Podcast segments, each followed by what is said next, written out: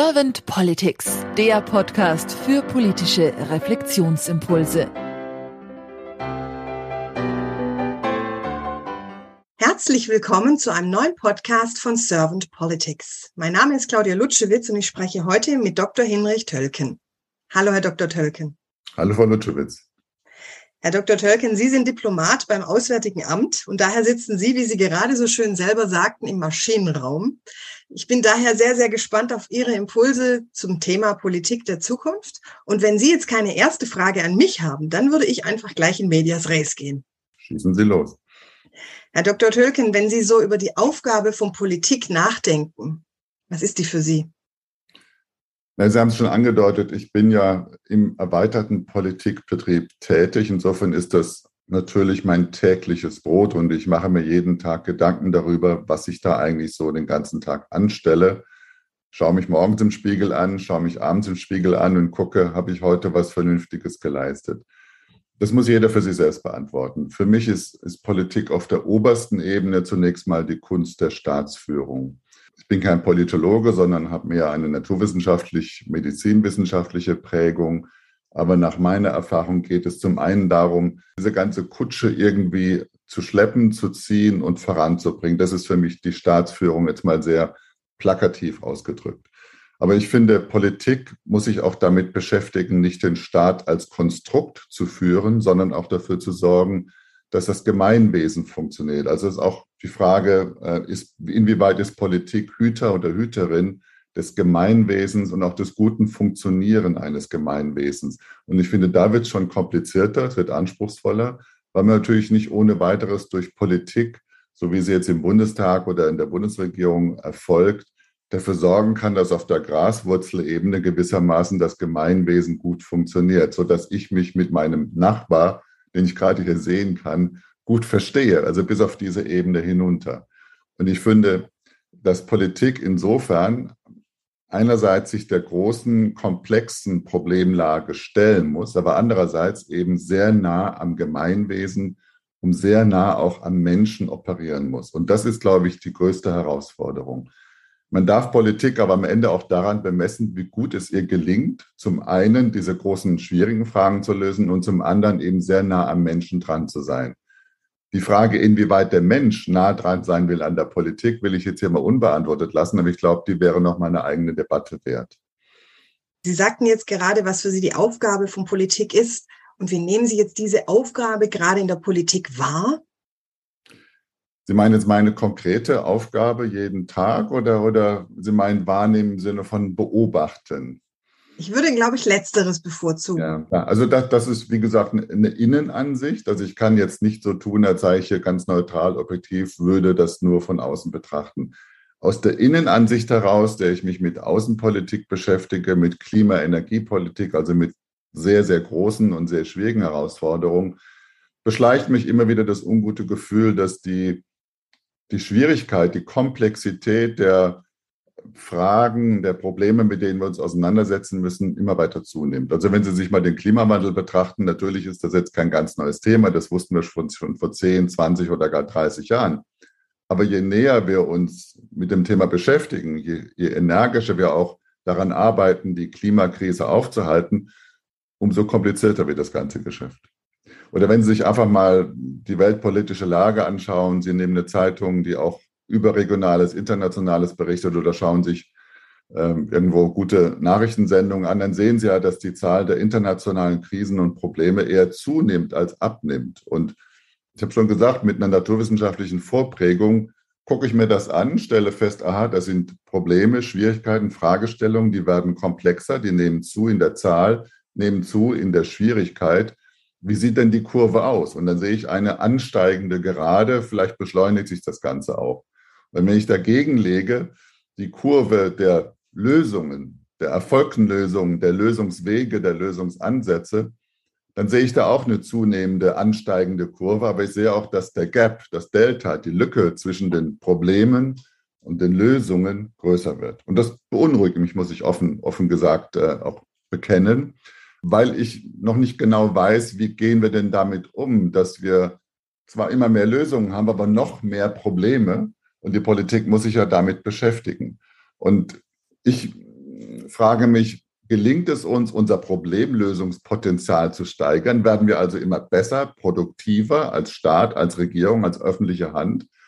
Oder kommen wir in eine Situation, wo wir sagen, eines Tages, wir kriegen das nicht mehr in den Griff? Also Politik kapituliert vor der Komplexität der Welt. Letzteres hoffe ich nicht, weil das wäre dann wirklich das Versagen dessen, was wir zur ersten Frage gesagt haben, also die Kunst, einen Staat zu führen, die Kunst, ein Gemeinwesen zu führen.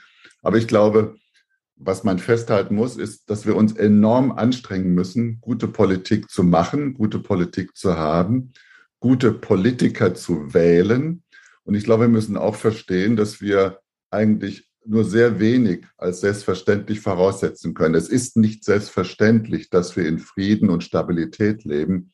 Es ist nicht selbstverständlich, dass überall Demokratie und Menschenrechte verwirklicht werden, sondern wir müssen uns dafür einsetzen, jeden Tag aufs Neue und dürfen also nicht in diese Selbstzufriedenheit, Selbstvergessenheit verfallen, von der man ja sagt, dass sie am Ende der Untergang des Römischen Reiches äh, herbeigeführt hat. Ich glaube, da muss man sehr sensibel sein und sehr offen. Und das heißt für uns alle am Ende als Bürger, als, als Menschen, die wir in diesem Staat, in diesem Gemeinwesen leben, wir müssen uns mehr engagieren. Politik muss partizipativer werden. Und dafür sehe ich aber auch im positiven Sinne Ansätze, dass das heute leichter möglich ist.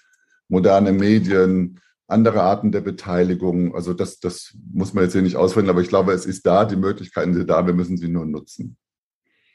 Sie haben schon die Herausforderungen angesprochen, die auf uns alle zukommen und die Komplexität der Gegebenheiten. Nicht gegebene Selbstverständlichkeit, da hängt ja auch sehr viel auch Dankbarkeit mit zusammen oder auch die Partizipation, dass wir uns alle mit einbringen, weil Politik kommt ja auch ein bisschen von Polis. Das heißt, das sind wir ja eigentlich alle. Wenn ich Sie jetzt so konkret nach Ihren Wünschen für die Politik der Zukunft frage, welche wären das denn für Sie? Sie haben ein ganz wichtiges Stichwort genannt, das ist die Partizipation, die, die Teilnahme. Für mich gibt es da noch ein anderes Begriffspaar, das, das sehr wichtig ist. Das eine ist das Wort Gerechtigkeit. Ich glaube, wir müssen immer im Auge behalten, dass wir als Gemeinwesen nur dann funktionieren, wenn die einzelnen Mitglieder des Gemeinwesens das Gefühl haben, es geht hier gerecht zu. Ich habe Chancen, ich kann mich verwirklichen, ich werde nicht benachteiligt, ähm, ich kann mich engagieren. Das wird auch belohnt. Ähm, diese Gerechtigkeit ist natürlich ein Anspruch, den man gegenüber dem Staat, gegenüber der Politik formulieren kann und sagen, dann schaffe die Rahmenbedingungen dafür, dass diese Gerechtigkeit funktioniert, dass sie real wird. Übrigens gilt das nicht nur national, sondern auch international, also Entwicklungspolitik, Klimafinanzierung und ähnliches. Und das andere ähm, Element in diesem Begriffspaar ist äh, der Begriff Verantwortung. Ich glaube, wir müssen auch anerkennen, dass wir als jeder Einzelne natürlich auch die Verantwortung haben, uns dafür einzusetzen, dass es zu dieser Gerechtigkeit kommt. Also der Satz, meine Stimme bei der Wahl zählt ja nicht, der, der ist praktisch gepaart für mich mit dem Begriffswort, ich als Einzelner bin unwichtig für den Staat. Was ja Unfug ist, weil ich als Einzelner habe ja nur das Leben, in dem ich jetzt lebe, es sei denn, man hat jetzt hier metaphysische Aspekte vor Augen. Also muss ich doch alles dafür tun, dass dieses Leben und meine Meinung, mein Dasein möglichst zum Tragen kommt. Und das geht eben, indem ich Verantwortung dafür anerkenne, mich dafür engagiere und eben dann auch teilhabe an den Entscheidungen, Entscheidungsfindungsprozessen und mich einbringe. Das heißt, wenn jemand eine Stimme abgibt bei der Wahl, weil er sagt, ich möchte jetzt jemand einen Denkzettel geben oder ich finde es lustig, die Partei hat so einen netten Namen, dann entzieht man sich seiner Verantwortung, drückt seine Unzufriedenheit aus, aber sagt gleichzeitig, es ist so, wie es ist, nicht in Ordnung. Also die, die Kritik, die man ausübt, sollte möglichst konstruktiv sein. Das ist eine Binsenwahrheit.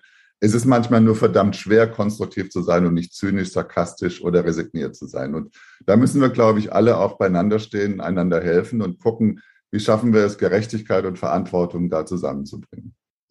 Stellen Sie sich doch mal vor, Herr Dr. Tölken, Sie wären jetzt Bundeskanzler geworden und Sie hätten ein sehr, sehr kompetentes Team an Ihrer Seite und Sie könnten mit Ihrem Team zusammen zwei bis drei Ihrer fokussierten Themen, vielleicht auch Ihrer Herzensthemen oder der Themen, die Ihnen schon lange, lange unter den Nägeln brennen, die könnten Sie angehen. Welche wären das denn? Also wenn ich Bundeskanzler wäre, dann würde ich leider auch die Erkenntnis mitbringen, dass es sehr schön ist, wenn man sagen kann, ich habe jetzt zwei, drei Themen, die sind mir besonders wichtig, aber ich wüsste genauso gut, da sind die anderen 5000 Themen, die gehen ja nicht weg davon. So, das als Vorbemerkung. Ich finde, es ist höchste Eisenbahn, dass wir uns ganz energisch der Klimakrise in den Weg stellen. Und wir sehen es ja jeden Tag und es ist ein heißer Sommer, es ist eine Trockenheit, wir sehen die Waldbrände. Das gibt es auch in normalen Jahren ohne Klimawandel, aber es häuft sich eben und mich macht das besorgt. Ich habe Kinder, ich werde auch irgendwann Enkelkinder haben hoffentlich und ich möchte ganz gerne auch das Gefühl haben, dass die Welt, in der wir leben, auch künftig noch eine lebenswerte Welt ist, die tatsächlich auch all das, was wir vorher so schön diskutiert haben, Gerechtigkeit, Verantwortung, Partizipation, Wohlstand, dass das noch möglich sein wird. Also Klimakrise, Umwelt, Nachhaltigkeitsfragen halte ich für ganz zentral. Das Zweite, und das hat sich eben seit 24. Februar diesen Jahres wieder gezeigt, ist das Thema Sicherheit, auch Resilienz, wie wir sagen in der Politik, also die Stabilität von Demokratien und freiheitlichen Systemen angesichts der sagen wir, Unordnung, die von anderen Regionen herkommt, dass wir uns für unsere Sicherheit engagieren müssen, dass wir selber Verantwortung übernehmen müssen, halte ich für ein ganz, ganz zentrales Thema. Das wird uns Geld kosten. Das ist unbequem. Das macht überhaupt keinen Spaß. Und das hat so blöde Aspekte wie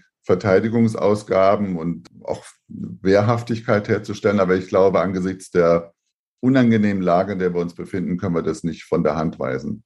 Und das dritte Thema, das ich gerne noch erwähnen möchte, oder das, der dritte Begriff, es geht ja auch oft um Begriff und Überschriften, ist der Begriff Würde.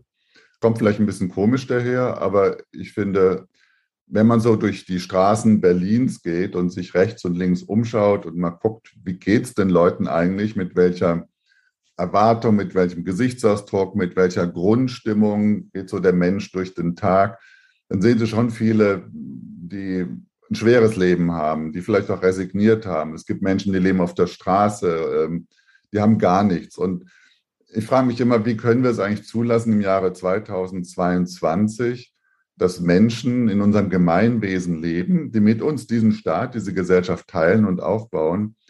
Und wir lassen es zu, dass sie in Situationen geraten, wo sie ihre Würde selbst nicht mehr empfinden können, wo sie auch gar nicht mehr Realität ist. Und ich meine das jetzt nicht nur sozial oder intellektuell oder wie auch immer, sondern generell. Ich glaube, dieses Gefühl, dieses Gemeinwesen funktioniert insofern, dass ich da auch meinen Platz habe, dass ich würdevoll leben kann. Das wäre etwas, was ich mir als Bundeskanzler vornehmen würde. Gleichzeitig weiß ich auch, dass das natürlich sehr schwer festzumachen ist, weil es natürlich ganz verschiedene Politikbereiche berührt. Das ist Bildung, das ist Soziales, das ist der Arbeitsmarkt, das sind Wirtschaftsfragen. Da geht es um, um Industriepolitik, da geht es um Umwelt, Nachhaltigkeit.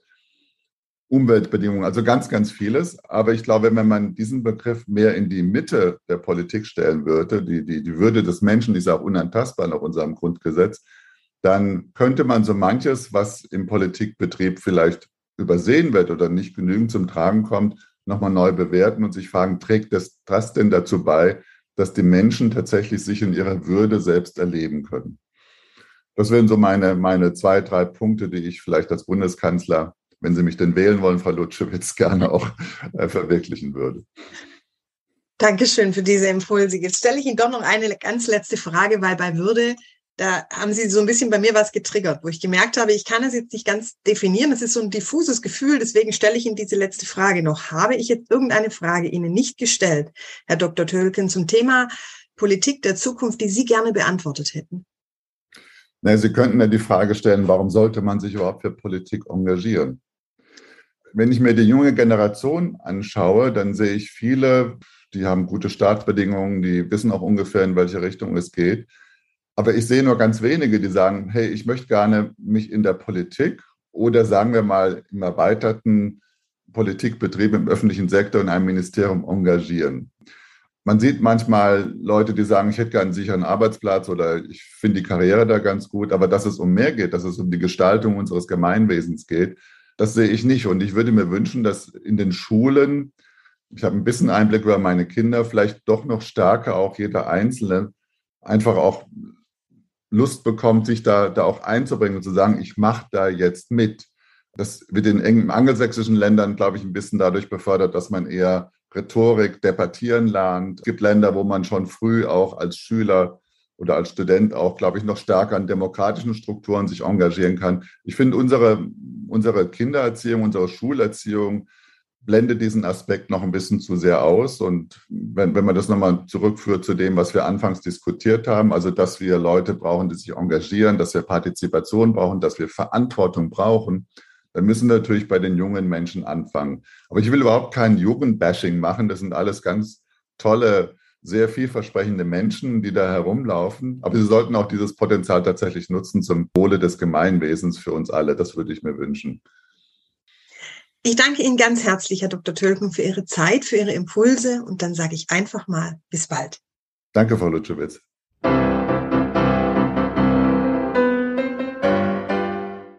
Servant Politics gibt's auf Spotify, Apple Podcasts und überall, wo es Podcasts gibt. Abonniert uns gerne und hinterlasst uns eine Bewertung. Servant Politics, der Podcast für politische Reflexionsimpulse.